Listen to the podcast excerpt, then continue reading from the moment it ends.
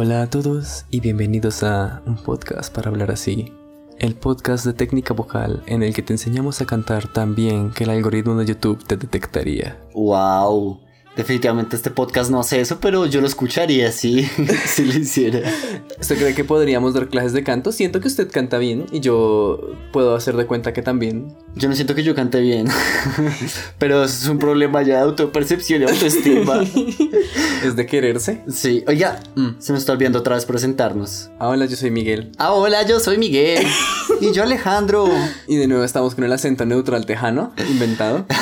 Oiga, sí es inventado, ¿no? Es inventado porque... Nadie jamás habla así. No, porque no hay, o sea, los tejanos hablan inglés, no español. Entonces, los tejanos no hablarían así. Es como cuando en las películas ponen un personaje francés y lo ponen a hablar así.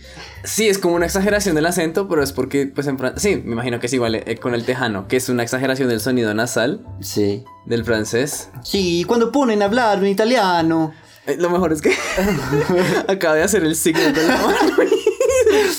Un podcast para hablar así, challenge. Hablar italiano sin hacer la mano de pinza. Es que ya está tan metido en la cultura popular que usted si quiere hablar italiano tiene que hacer el, el símbolo italiano con la mano. es imposible.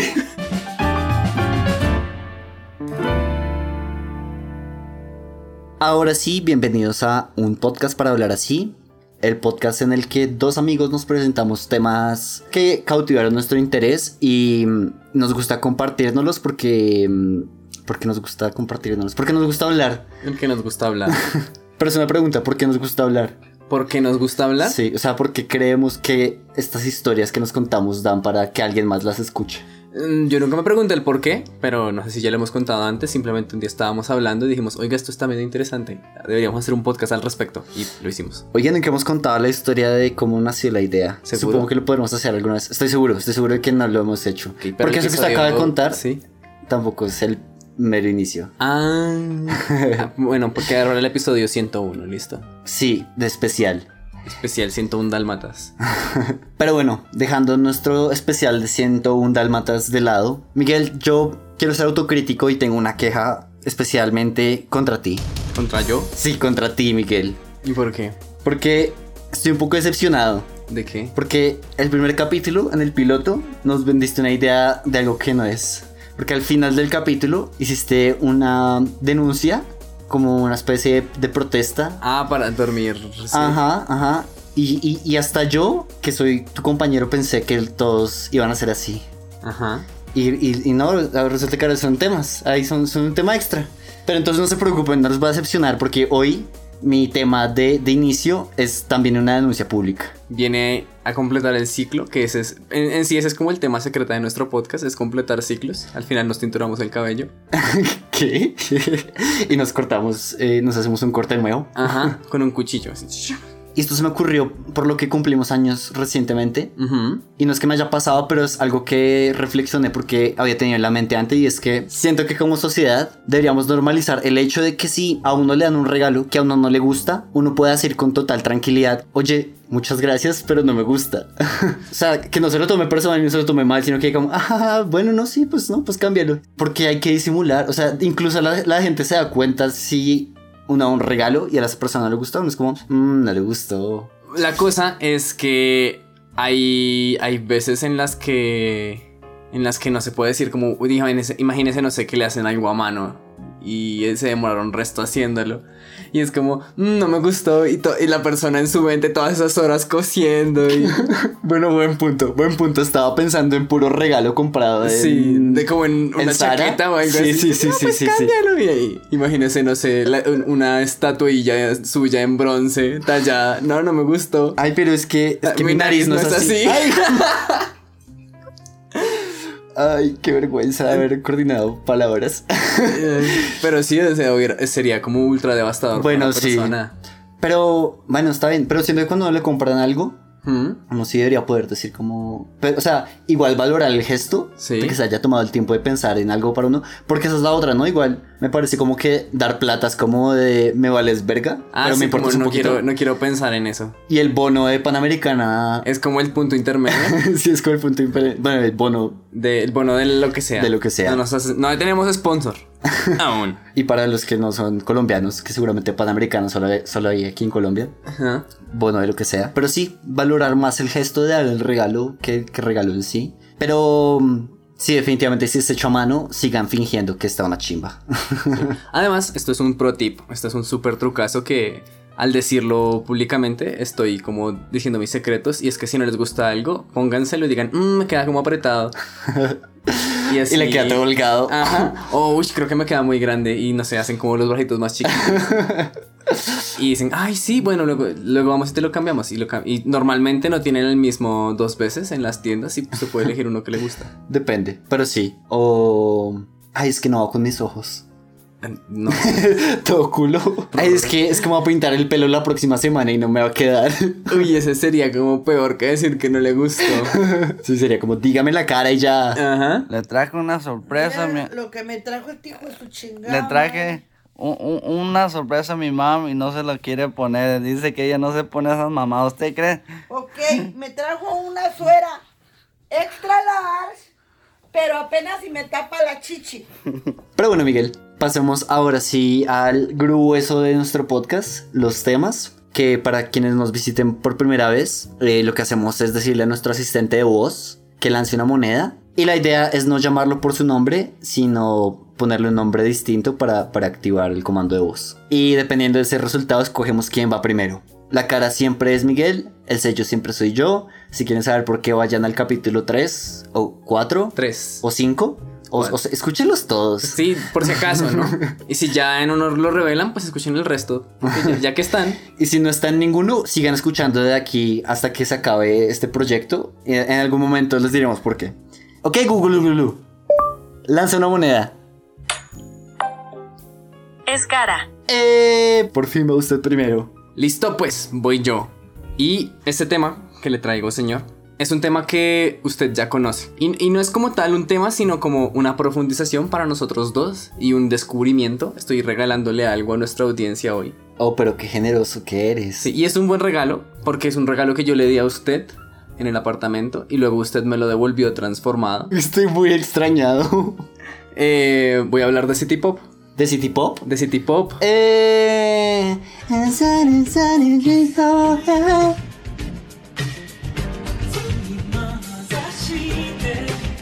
La verdad es que no sabía muy bien cómo de qué hablar esta vez. Y dije, voy a hablar de un tema que, que yo conozca, ¿sí? Que yo diga, "Uf, lo puedo decir al derecho al revés. Y me di cuenta que no sé nada.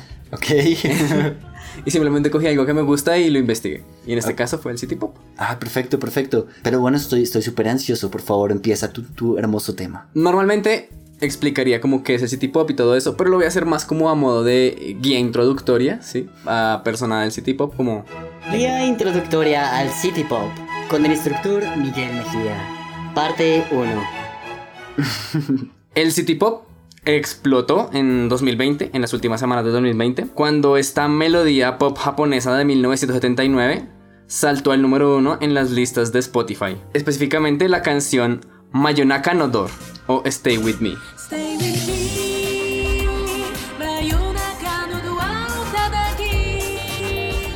Ok, wow, 2020.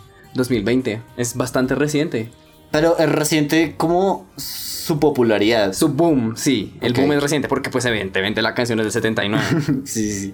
Esta canción era interpretada por Miki Matsubara, que en ese momento tenía 19 años. Era la Britney japonesa. No, pero porque en ese momento, pues ya va a ver, por el contexto histórico había muchas Britneys. Ok. La canción es alegre, cambiando entre japonés e inglés, y trata sobre una súplica a un amante que se volvió frío con el tiempo y le está pidiendo que por favor se quede con ella. ¿Se volvió fríos porque se volvió un White Walker o porque... Se volvió frío pues porque se quedó con ella y pues no le hizo cucharita. Ah. Entonces pues le dio frío. y también digamos que tuvo su gran explosión en popularidad esta canción en específico cuando también en 2020 unos TikTokers de ascendencia japonesa empezaron a mostrarle la canción a sus mamás y las mamás en ese momento, pues evidentemente las mamás eran japonesas, eh, cerraban los ojos y se ponían a cantarla y a bailarla y como a sonreír. o sea, es el equivalente a ponerle una canción de Rocío Durcal a su mamá. Ajá, pero piense que era. Imagine que le pone una canción de Rocío Durcal a su mamá, pero su mamá no escuchó Rocío Durcal en 30, 40 años. Ok. Entonces, claro, para ella era como. ¡Ah! Mi infancia. Tiene un flashback así súper incontrolable. eh, Y que era algo como muy común entre todas las mamás, de, de- o sea, todas las mamás de, de japoneses. en, en era Showa, en este periodo Showa, he nacido, así que precisamente este city pop es la música que también me he criado con este city pop. Sigo como pensando en cuál sería nuestro equivalente, pero no, no se me ocurre ninguno. La razón es que Japón tuvo una época que afectó mucho este género musical y ya vamos para allá. Ok. Este éxito viral trajo una oleada de interés internacional por el city pop, este género japonés que es como muy poco definido, tiene influencias de R&B y jazz y pues eso data como de finales de los 70 y inicios de los 80. También tiene como mucho de funk, ¿no? Lo que le digo no está tan definido por su estética como está más definido como por su vibra, sí, por lo que hace sentir que por reglas establecidas que dijeran esto es una canción de city pop y O, o sea, no hay, no hay la típica de reggaetón que usted escucha el... no, y sabe que es digamos, reggaetón. no, usted escucha city pop y es más la sensación. Sabe que es city pop por la sensación que le despierta. Exactamente. Interesante, interesante. En esa época, Japón era la segunda economía más grande del mundo y amenazaba con superar a Occidente con su dominio corporativo y máquinas de vanguardia. Los ciudadanos japoneses disfrutaban de ropa de lujo, vino importado y viajes internacionales, además de libertades sin precedentes. Además, este fue la época como del resurgir de Sony, el Walkman y los equipos de sonido para automóviles. Entonces esto permitió que se pudiera asociar el movimiento a música también, ¿sí? Como moverse por la playa. Ya no es solo moverse como en el carro, sino moverse por la playa escuchando algo en el carro. Ok, ok. De repente estos paseos casuales de fin de semana adquirieron como un brillo romántico como si estuvieran en una película. Y el city pop se estableció como la banda sonora de este estilo de vida. Sí, es que, bueno, supongo que ya lo hablaremos más adelante, pero a mí lo que me despierta el city pop es como esta sensación toda mm, nostálgica. Y, y yo escuchaba muchísimo este city pop cuando yo era joven. Así que para mí es como muy nostálgica. Como que es como si a uno le cantara en un, en un sueño o algo así. Sí, y es la sensación que suele generar. Pero el problema es que este esplendor del city pop murió en la década de los 90 cuando estalló la burbuja económica japonesa y el país entero se hundió en lo que se conoce como la década perdida. No sabía esa parte de la historia. Si no, nos dominarían a Japón y no China. Sobre todo por los Evas. Los Evas Si no abres tu mente, Azuka, el Evangelio no se moverá. ¿Dices que es mi culpa que me bloqueo con el Evangelion? Sí, el Eva tiene mente. Ya entiendo, te alegra que no pueda pilotear un Eva, ¿cierto? No hay problema, Rey. Cuando venga un ángel, el invencible Shinji va a salvarnos. No sucederá nada. Nosotros no tenemos que volver a pelear, Rey. Solo necesitan a Shinji. Retomando el punto que usted decía de que eh, cómo se identifica una canción de city pop, y es que es, es algo muy reciente el término como tal, porque se hacían entrevistas en la calle y decían que ellos nunca habían escuchado city pop, como que city pop, no entiendo de qué me estás hablando. Y es porque en esa época simplemente se llamaba, le decían música, como esa es música. Fue luego que como que se hizo la recolección de todas esas canciones como que acunaban esos sentimientos y dijeron, eso se va a llamar city pop. O sea, si usted, si usted entrevistaba al artista en la época, no le decía como, oh sí, soy un artista de city pop. No, él es un músico y hace música. Oye, qué interesante. Es como cuando cogieron toda la música clásica y dijeron como, eso es música clásica. Citando a Jason Shun, profesor de la Universidad de Hawaii West, o HAW, mi esposa era el público objetivo y tuve que explicarle que era City Pop.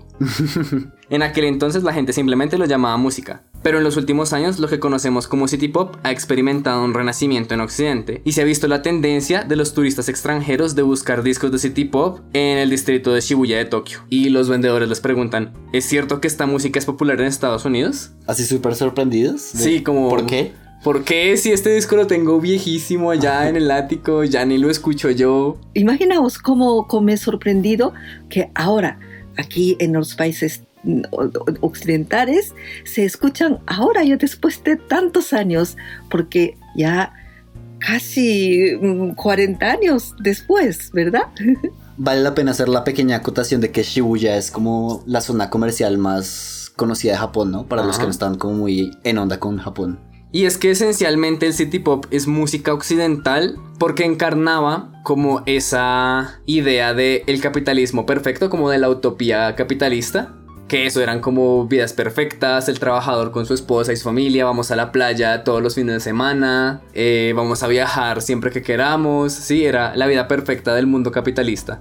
El director del sello discográfico de Internet Business Casual dijo una vez que era como, entre comillas, ver comerciales antiguos de otro mundo, venden las mismas marcas y productos de consumo, pero de una manera diferente a la que recuerdo.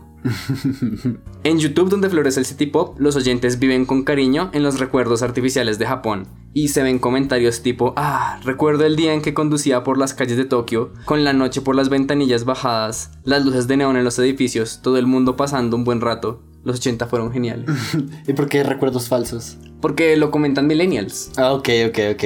O sea, lo dicen como en broma. Sí, es, es como en broma, como, ah, sí, cuando escuché esa canción me recuerdo en un bar, lloviendo. ¿Sabe en qué? Tokio. Me siento forzado a no guardarme más este comentario. Y es que también va- muy en onda con el lo-fi. Uf, se hizo spoiler. Ok, ok, no, entonces dejémoslo ahí, hagamos plan. Ajá, ajá. Al inicio muchos de los sellos japoneses no entendían por qué algunos sellos independientes de Estados Unidos querían licenciar este material porque ellos decían ni siquiera sabíamos que esto era popular en YouTube. Y uno de los éxitos japoneses que YouTube recomendó de forma más explosiva en los últimos tiempos es la canción que usted cantó al inicio, Plastic Love.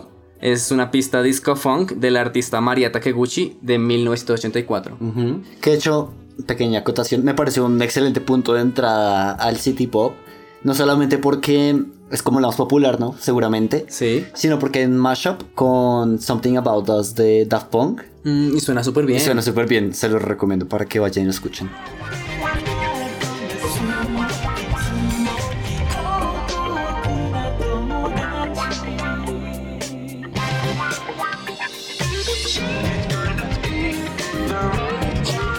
La canción es como súper alegre, súper feliz en el ritmo, pero la letra dice... Nunca tomes en serio amar a alguien como yo, el amor es solo un juego, solo quiero divertirme, vestí mi corazón cerrado con disfraces y zapatos, solo estoy jugando, sé que eso es amor de plástico, baila al ritmo del plástico, llega otra mañana. wow, sí, suena como súper romántica y no, nada. No, es lo más materialista y egoísta que hay en el mundo. Pero sí, como que ese ritmo feliz combinado con esa letra triste da una melancolía como de la desesperanza en el amor. Como Sí, de... es más, es como hasta dedicable si uno no sabe lo que dice. Ajá, exactamente. Cuando salió esta canción, vendió 10.000 copias después de su lanzamiento. Eso fue hace mucho, ¿no? O sea, Sí, en es 1984. que siento que 10.000 no es tanto hoy en día, pero en esa época 10.000 es Podría haber sido considerable. mucho. Además que solo vendió en Japón. Claro. Tocaría revisar si es tanto o no, pero de una u otra forma aumentó su popularidad después de que un usuario anónimo llamado Plastic Lover subiera una versión de 8 minutos a YouTube en julio de 2017. Así en loop. Eh, no, pues era la versión de 8 minutos, creo que era extendida, creo Ah, que tenía la parte instrumental en- extendida. Y el video ahora tiene más de 55 millones de visitas. Aunque fue eliminado temporalmente porque un fotógrafo que ni voy a mencionar su nombre porque no se lo merece, eh, pues reclamó diciendo que la foto era suya y querí- quería bajar la canción. ¿Por la foto? Por o sea, ni foto. siquiera por la canción. No, por la foto. Uy, se da mucha guerra. Y también sorprendentemente la canción no estuvo disponible en Spotify hasta 2020, oh, cuando explotó. cuando explotó todo el género. Ok. Ahora, ¿por qué el City Pop prospera en YouTube? Y es que, como usted muy bien lo dice, se lo debemos al radio, el lo-fi hip hop ritmos para estudiar. Que de hecho la imagen de nuestro podcast está ligeramente inspirada en la chica En la estudiando. chica, Ajá. Y esta música, pues para quienes lo sepan, son como canciones que se pueden reproducir en bucle de fondo durante horas mientras uno trabaja o estudia. ¿Por cuánto tiempo más tendremos que trabajar con este tipo? Pensé que te gustaba Joey Pogo. Me gusta su música. Él es mi segundo artista favorito después de ritmos lo-fi chill hop para estudiar y relajarse. Adoro lo-fi chill hop ritmos para estudiar y relajarse. Y está también definida visualmente por la ilustración de la chica precisamente estudiando. Que tengo una acotación acerca de esa ilustración. Sí. Es que la hizo un colombiano. ¿Ah, sí? Sí, pero no me acuerdo cómo se llama, pero sí es un colombiano. Vea, pues eh, yo solamente sabía que era como estilo Miyazaki, pero wow, no sé que era de un colombiano. Sí, sí, sí. Y aunque el lo-fi hip hop es esencialmente y fundamentalmente distinto al city pop, logra parecerse lo suficiente a nivel demográfico y a nivel estadístico para que el algoritmo de YouTube justo después de lo-fi recomendara city pop.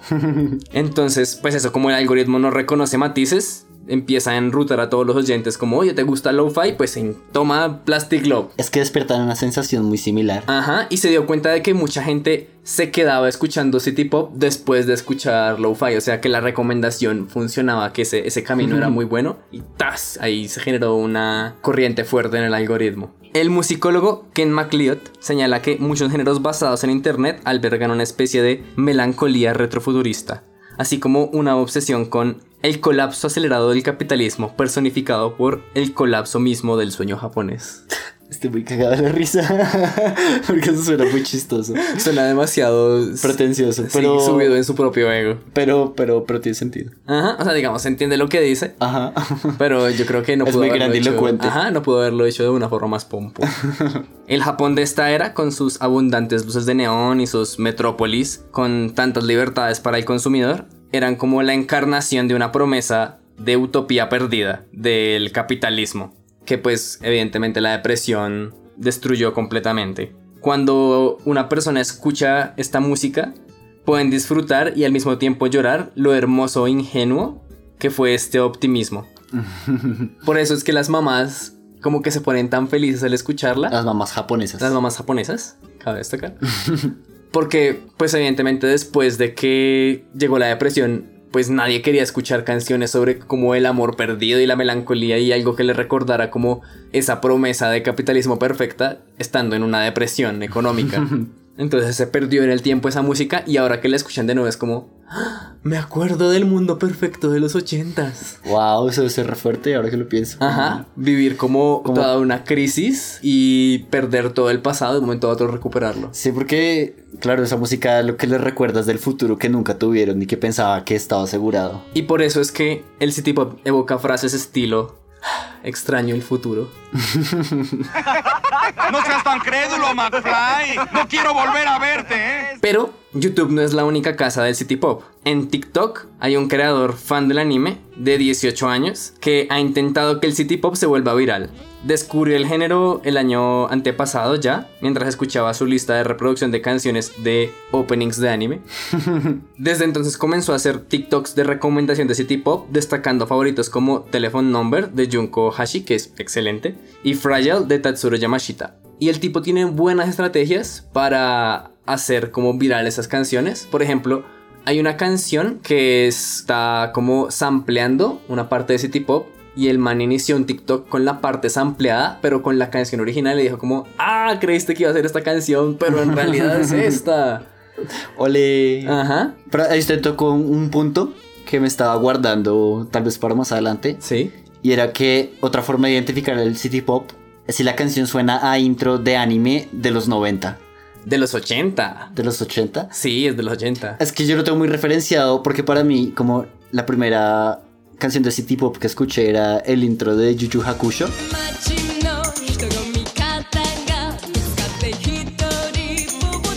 Pero Yu Yu Hakusho es un anime ochentero. Ah, sí. Claro, porque aquí viene mi momento otaku. Es tu momento, Miguel. Yu Hakusho fue la primera obra del autor de Hunter x Hunter y Hunter x Hunter tuvo ese ánimo ya en los 90. ok, entonces sí, si suena a intro de anime de los 80, es, es city pop. Ujú. Momento taco finalizado. Después de la década perdida de Japón, este se apoyó en su cultura juvenil y empresas multimedia, pues se dieron cuenta de lo lucrativo del potencial de exportar fandom al extranjero. Esta estrategia pues ha dado sus frutos, el anime es posiblemente más popular a nivel mundial que nunca. El año pasado en Netflix la programación de anime se ubicó en el top 10 en casi 100 países diferentes, llegando a más de 100 millones de hogares. Y hace dos meses, Sony compró el servicio de transmisión de anime más grande del mundo, Crunchyroll, por la modesta suma de 1.200 millones de dólares. Y aunque Internet ha ayudado a cortar la distancia entre Japón y el resto del mundo, todavía los vemos como desde lejos y sujeto a muchas ideas preconcebidas. Estos vírgenes sin vida que jamás harán algo productivo. Ustedes pinches otacos son como las believers del anime. ¡Cállese, señora! ¡Váyase a la mierda! Pero sabe que hay una cosa que evidencia mucho eso que usted dijo, como que el city pop es un género que se estableció después, o sea, como que en retrospectiva se vio cierto tipo de música y se dijo como eso es city pop. Y es que en YouTube, y ahí también se relaciona con lo que usted dijo al inicio de que yo le devolví a usted esto, existe una cosa que se llama como city pop mexicano. Ajá. y es como simplemente canciones que, tienen esa onda. Que tienen esa onda, sí. Y perfectamente uno podría decir como, ay, sí, son city pop. Pero obviamente nadie nunca dijo como, voy a hacer city pop. Que también, ah, voy a confesarlo ya que estamos, me volví fan del city pop mexicano. De Luis Miguel. De Emanuel. De Emanuel. Emanuel y su chica de humo. Ah, escuchen Chica de humo. Es una De gran Emanuel, canción. Sí, muy buena.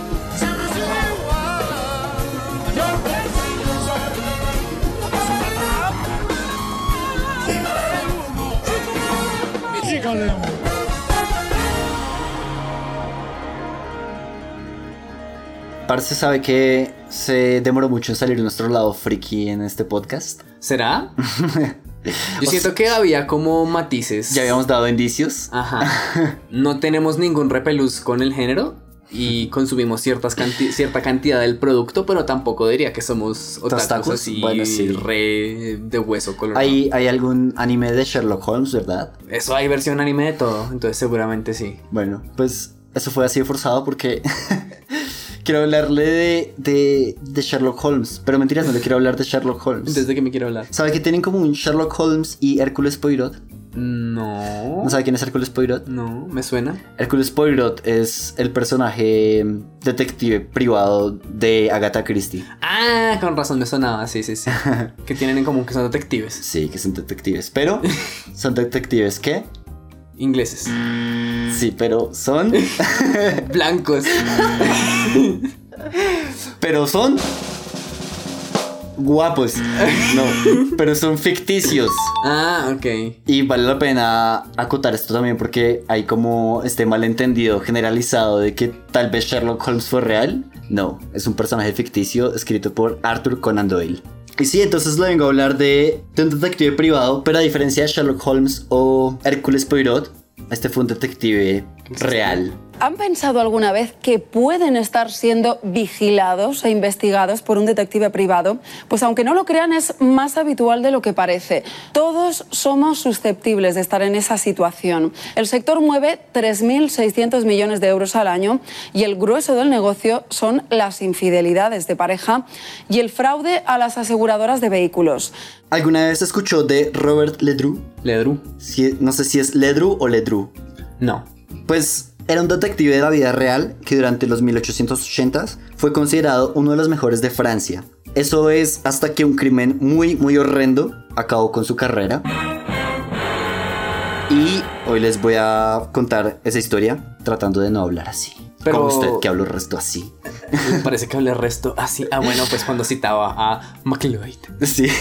Pero, pregunta antes de iniciar. ¿El crimen lo acabó? Como diciendo... Acabó con su carrera. Ah, ok, ok. O sea, el man sobrevivió, pero su carrera no. Exacto. Vale. Pero bueno, viajemos en el tiempo a cuando Robert tenía tan solo 35 añitos de edad y era el hombre por excelencia para resolver casos criminales. ¿Quién era este? Se preguntará usted. Pues Ledru se hizo un nombre en París como el hombre que atrapaba asesinos y que aborrecía a los violentos infractores de la ley. O sea, los pacíficos infractores de la ley todo bien, pero los violentos no, Sí, no, no. con- no, no, no, no. O sea, si usted va a infringir la ley, que sea pacíficamente. Ah, vale. Era bien conocido por su parte en romper los cultos de magia negra y por los arrestos de anarquistas radicales. Como es un anarquista no radical.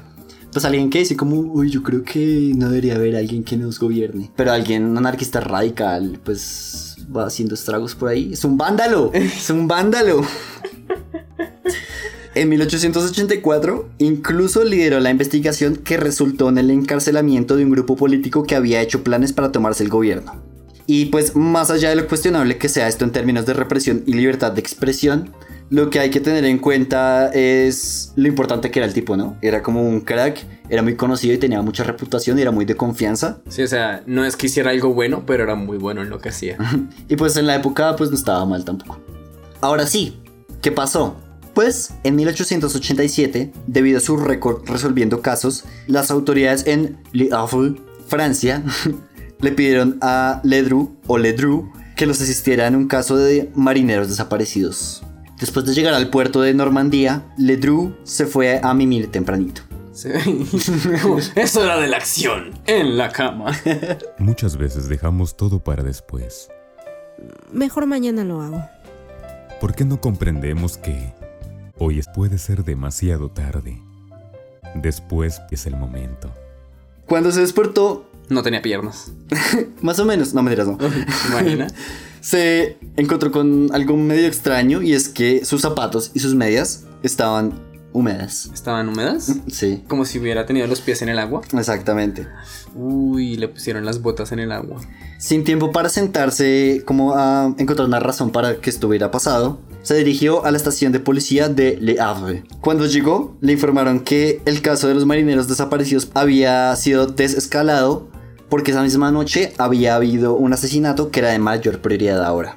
El propietario de una tienda de ropa muy famosa en su época, André Monet, hijo del famoso pintor Monet, la verdad no tiene nada que ver con Monet, fue, referencia. la verdad. Yo ya me lo había creído como, "Mm, sí, claro, el hijo de Monet. Fue encontrado boca abajo en la orilla del mar con un área de bala en el pecho. En el cuerpo encontraron todas las pertenencias de este sujeto, entonces pues no había sido robado, ¿sí? Que sería como el... Sí, como el... el... Lo mataron porque le quieran quitar algo. Ajá, pues no. Eso tiene un nombre, ¿no? El móvil. Sí. Pero como había sido asesinado en la playa y Robert era tremendazo detective, notó de inmediato las huellas que llevaban hacia y desde el cuerpo, porque estaban ahí pues ahí en, En la, en la arena. en la arena. Al examinarlas, se notó que el comportamiento de él cambió, como si, pues como si se hubiera preocupado. Esto lo hizo pedir que hicieran moldes de yeso de las huellas más claras y luego se sentó en la playa a mirar esos moldes por un resto de tiempo, o sea, hablando de que pasó horas sentado los analizando moldes. las- los moldes. Estaba como una estatua, dijo uno de los policías locales. Cuando finalmente se levantó, le dijo al jefe que había resuelto el caso y que no había necesidad de más investigación. no hay necesidad de permanecer más aquí, dijo. Ya conozco la identidad del asesino. Este es un crack. Este es un crack. Pero un crack, ¿eh? Merecía toda. Crack. Todos los miraron muy asombrados, como cuando uno mira a Dave Grohl tocando batería, ¿no? O sea, como impresionados por las habilidades natas de este personaje, como mucho genio. Viendo unas huellas ya sabe quién lo mató. Y Ledru se dio la vuelta y se dirigió sin ningún reparo a la habitación de su hotel, donde permaneció encerrado hasta la mañana siguiente. En este nuevo día, el jefe policial informó que se había encontrado la bala en la playa, sí, la, pues la que había causado la, la muerte. Una vez se la entregaron, Ledru sacó su revólver y comparó los casquillos, y dijo, justo como pensé, definitivamente no necesitan buscar más al asesino, él está aquí. Yo soy el que le disparó a Monsieur Monet, dijo muy dramáticamente, por cierto. Chan, chan, chan. ¡Wow! No puedo creerlo. No me lo esperaba. ¡Qué impactante noticia! ¡Oh, Dios mío! ¿Por qué no me preparaste para esto? ¡Ah, se me está bajando la presión! ¡Oh! Uy, qué putas mi perrito, dijo el policía en francés bien fluido. Mentiras, pero sí, o sea, como que el man dijo como, uy, como así. Sacreble. sí, sí. Sazaro un resto eh, con esa declaración. Y aunque el detective efectivamente no tenía ningún recuerdo de haberle disparado al Monsieur, Ledru puso sobre la mesa la observación que el asesino le faltaba el dedo gordo del pie, basado en las huellas que habían encontrado el día anterior. Ajá. Los moldes de yeso encajaban perfectamente con su propio pie y en efecto a él le faltaba ese dedo. Wow. ok. El recuerdo de haber despertado con las medias y zapatos húmedos. Como que lo aclaraba aún más. Exacto, era solamente añadía más a la evidencia para él. Además, cuando había regresado a su casa el día anterior, revisó su revólver que siempre estaba completamente cargado y se dio cuenta que le faltaba una ronda. Después de compararlo con el casquillo encontrado en la playa, no había ni la más mínima duda que el disparo había salido de su pistola y definitivamente de su mano. El hombre, muy honesto, no tuvo más remedio que tomar el siguiente tren de regreso a París para reportarle esto a su superior. Como, bueno, pues sí, yo lo maté. Así como, ah, en la escuela me dijeron que esto podía pasar. y se fue a, a entregarse. Ahora se estará preguntando, ok, pero como vergas, un detective policial iba a matar a un hombre inocente en la playa en plena medianoche sin darse cuenta. Es como el gran vacío, ¿no? Sí. Si bien Ledru estaba seguro que él jaló el gatillo, no creía que supiera lo que estaba haciendo en ese momento. Su única explicación fue que debió estar dormido o en algún trance cuando cometió el crimen. Aunque nadie habría podido creer que él fuera el asesino efectivamente, con el miedo de que volviera a matar, Ledru insistió en que lo arrestaran y lo mandaran a un lugar donde no pudiera hacer más daño. Fui yo, yo lo maté. ¿Por qué dices eso? Se me ocurre una forma de volver esto severo, severo como thriller, pero siga, siga. Como que alguien usó sus zapatos y su Sí, pistola. como que lo autoincriminó para que él mismo se entregara. Pues hasta de pronto hizo... Ah, no, mentiras, no. no, tengo aquí la evidencia de que eso no pasó. Ok. Pero yo también lo pensé. La evidencia se juntó y después de que las autoridades estudiaran el caso, se probó que sin duda alguna Ledru había sido el que había matado a Monet. Este fue enviado a prisión y estuvo durante constante vigilancia. Sin embargo, pues los superiores de Ledru estaban como muy confundidos, ¿no? Sí, como, tratando de descifrar por qué había hecho eso Ajá, y cómo, y lo cómo. había hecho, sí. Exacto. Exactamente esas eran las dos preguntas que tenían que contestarse. Ellos creían que Ledru estaba sufriendo de alguna crisis temporal por estrés y sobrecarga laboral que lo llevaron a imaginarse a él mismo como el asesino, lo cual fue actuado en un estado de sueño. Entonces ya saben, la moraleja de este episodio es no trabajen, es malo para la salud, pero no solamente para la suya, sino para... Para la, de Monet. para la de Monet. Podrían matar a alguien. Entonces renuncian mañana mismo y dicen que es que no quieren volverse asesinos. Pero pues bueno, claramente esta teoría de la que llegaron es medio sacada entre las nalgas, ¿no? O sea, ¿cómo lo iban a probar? ¿Y sabe qué hicieron? ¿Qué? Estando en prisión, las autoridades le dieron un revólver completamente cargado a Ledru.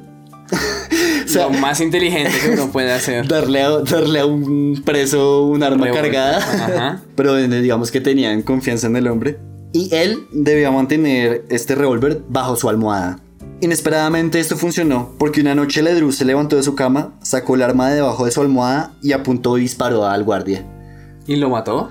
No sé, no decía. Pobre Pero yo también me lo, yo también me lo extra en esta película. Lo peor es que importa tan poco que no se sabe si murió. Me recuerda esta, esta escena de Austin Powers en la que le pasan por encima, creo que es, no, no me acuerdo, una máquina a un, a un, a un guardia de estos como genéricos. ¿Hola? Sí, mi esposo es un secuaz en el imperio del doctor maldito. ¿Qué? No es posible. Gracias por llamar. Hola, mamá. Siéntate, Billy. Tu padrastro fue aplastado por una aplanadora. Pero mamá, desde que papá se fue ha sido como un padre para mí. La gente nunca piensa cómo las cosas afectan a la familia de un secuaz. Y hay como, no me acuerdo, no sé si esto me lo imaginé o si de verdad pasó, que hay como un letrerito de como de los extras guardias tienen familia. También tienen derechos. Pero sí, fue así que las autoridades se convencieron de que el exitoso detective de policía era también un sonámbulo homicida. Qué miedo eso. sí, re, re peligroso. La pregunta final que tuvieron que resolver entonces fue ¿qué hacer con un reconocido detective policial que había entregado su vida para servir a sus semejantes, pero era involuntariamente un peligro para aquellos que había prometido proteger? Se llegó al acuerdo que la mejor solución no era el encarcelamiento, sino la reclusión. ¿Cuál es la diferencia? Ah, como casa por cárcel o algo así. Sí, como Como que esté solito, tranquilo. Es casi que un exilio. Porque el pobre Ledru pasó el resto de su vida viviendo solo en una granja fuera de París hasta su muerte en 1937. Estaba vigilado tanto por médicos como por personal armado. Pobre Ledru. Sí. Pero ahora la gran pregunta es: ¿quién mató a los marineros? El centro demoníaco, ya les dije. pero- Fue desaparición forzada. no, yo tengo una pregunta para usted. ¿Cuál es la pregunta? ¿Usted preferiría estar encarcelado o estar en reclusión? ¿Reclusión? ¿Sí? Es que, es que la cárcel es muy triste, perro. Ah, pero es que estar solo, al menos está con gente. Es que también estar como Pero- excluido de la sociedad No sé. es pesado. Creo que prefiero estar solo que mal acompañado. Hmm, no sé. ¿Qué tal el amor verdadero lo espera en la cárcel? Se está cerrando una gran posibilidad. No sé. Yo además también creo que su rec- la reclusión en este caso en específico no es tan grave porque solamente es peligroso de noche. O sea, cuando se duerme. Podría como estar despierto, tener visitas y en la noche como que déjenlo solo y... Los guardias armados se iban por la noche como, bueno, tengo familia, adiós. Aunque también podían darle la solución de quitarle las armas, ¿no? Sí, pero pues no sé, a lo mejor. No, porque si era asesino sonámbulo, pues... Podía coger un cuchillo. Ajá, o, algo- algún arma contundente o algo así. Qué raro, muy, muy loco eso. Sí, hay gente que dormida hace cosas ¿Sabe que ahora me acaba de surgir la pregunta que ojalá me hubiera surgido cuando investigaba de si han habido más asesinos noctámbulos? No sé, yo me quedo con el caso de Doctor House de la chica que tenía sexo dormida. pero lo más grave era que estaba, o sea, que tuvo un embarazo y lo perdió y ella como, pero ¿cómo? Si no he tenido sexo en un año. Y es como, Wow. ajá.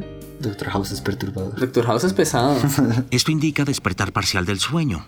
El tipo más común es el sonambulismo. Eso explicaría por qué estoy tan cansada cuando despierto. Sí, y también explica por qué estuvo embarazada. Y los chupetones. Y la quemadura de alfombra. Tuve relaciones ¿Mientras dormía? Sexomnia es un desorden documentado. Dijo que su ex vive al lado. Lo mataré. De acuerdo. Pero tal vez él no sabía que dormía. Los sexomnia maníacos actúan normal.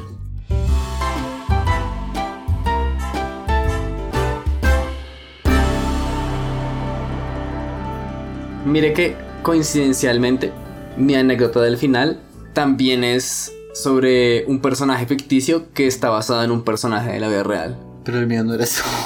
Pues yo me imaginé que Sherlock Holmes estaba basado en este man. Ah, no. ¿No? No. Entonces, ¿de dónde se basó? ¿Qué? ¿Sherlock, Sherlock Holmes? Holmes? ¿Cuál Pues de. Pues del. ¿De la imaginación del sujeto? de la- del- no, pues del imaginario común, o sea, si existían detectives, pero pues no necesariamente de Ah, este en específico. ok, ok, ok. De hecho, y ahora que lo saca a flote, es interesante porque a Arthur Conan Doyle, el autor, de hecho sí lo contrataron un par de veces para resolver casos. Ay, qué chévere. Ajá, entonces pues supongo que mezcló esa experiencia también en su, en Él era su propia ficción. inspiración. Sí. Ah, pues yo, yo se le pongo a hablar de la inspiración de Dumbo. ¿What? Ajá. Es una anécdota cortica y es que yo no sabía, me llamó la atención que, digamos, usted dice que algo es tamaño jumbo. Usted dice que es, grande, ¿no? Pero lo curioso es que esto viene de un elefante que le pusieron jumbo. Y era un elefante muy grande, entonces quedó él como el término de algo grande es, es jumbo, porque es del tamaño del elefante. O sea, ¿era un elefante más grande que los elefantes normales? Sí. O sea, era un elefante jumbo. Era un elefante, era el elefante jumbo. y cuando decían que era el elefante jumbo es porque, uff, no, eso es tamaño jumbo. Tamaño familiar. Ajá. En el mes del mar, dirija su rumbo al Jumbo. Su compra familiar en Jumbo rinde más. me puse como a investigar más cosas y dije, "Oh, esto da para un tema, pero uno me pareció muy triste. ¿Por qué? Porque a Jumbo lo vendieron después de matar a su madre. No. Y no sé, si usted, se- no sé si usted sabía, pero los elefantes recuerdan esas cosas. Y vivió con depresión por la muerte de su madre durante toda su vida. ¿A lo bien? Ajá, tenía signos de, de depresión el elefante. ¿Y cómo se sabe que recuerdan? ¿Por eso? Porque quedan traumatizados. Ha habido estudios de que los elefantes sí siempre recuerdan a los miembros de su familia. Todo esto indica que la memoria de los elefantes va más allá de una respuesta a un estímulo. Mirando dentro de sus cabezas podemos explicarnos el porqué. El hipocampo está fuertemente asociado con las emociones que ayudan al recuerdo, codificando experiencias importantes en recuerdos a largo plazo. Desafortunadamente, esto también hace que los elefantes sean uno de los pocos animales no humanos en sufrir trastorno postraumático. Ay, no. Entonces este elefantito, pues todos los miembros de su familia Este su mamá. Este elefantote. No, y lo peor es que cuando lo vendieron era porque era un elefante chiquito. Era como, le vendemos este elefante que es bien chiquito. Ah, o sea, no se había ganado su jumbo status aún. No, no, no, no. Lo vendieron al zoológico, pero empezó a tener muchos ataques de ira en la edad en la que como que empieza a ser como fértil. Así que empieza a tener como ¿En la de, de reproducción. Se sabe que los adolescentes son una mierda. Entonces eh, lo vendieron a un circo. Y en el circo fue como curiosamente la única etapa feliz en la vida de Jumbo. Porque el domador Scott se llamaba. Fue que como se una madre para él. Sí, como que se llevaban muy bien, tenían como un lenguaje secreto y no sé qué. Pero desgraciadamente Jumbo vivió hasta los 25 años. En retrospectiva, un elefante vive como unos 50 más o menos. Ok. Y es porque lo atropelló un tren. ¿Cómo putas? Atropelló un Lo tren. atropelló un tren al pobre elefantito y lo mató instantáneamente. Wow. Y así, ahí hasta ahí llegó Jumbo. Este capítulo iba muy feliz y muy chimba, así, city pop, sí, jaja, el, el Detective. el detective que se autodescubrió. Pero no, Y entonces Dumbo viene de Jumbo, Dumbo viene de Jumbo. pero no es Jumbo sino Dumbo porque solo tiene Porque las son las orejas orejas, exactamente. Ah, pero entonces ¿por qué la D? Hmm. Porque era dump de pronto, porque era tonto. Dump. Porque creo que viene el nombre en inglés, ¿no? Que es como Dumber and Dumbo. Ah, como el tontito. Ajá. Ay, no, esa película es muy triste, parce. Pero mire el lado bueno, la mamá de Dumbo sigue viva. La mamá de Dumbo sí, Sí, sí vivió. pero la mamá de Jumbo no. Ni Jumbo. Y la mamá de Jumbo sí existió. No, un minuto de silencio por Dumbo. Digo Jumbo. Bueno, por los dos. Dumbo no murió. Ah, por Jumbo solamente. Hijo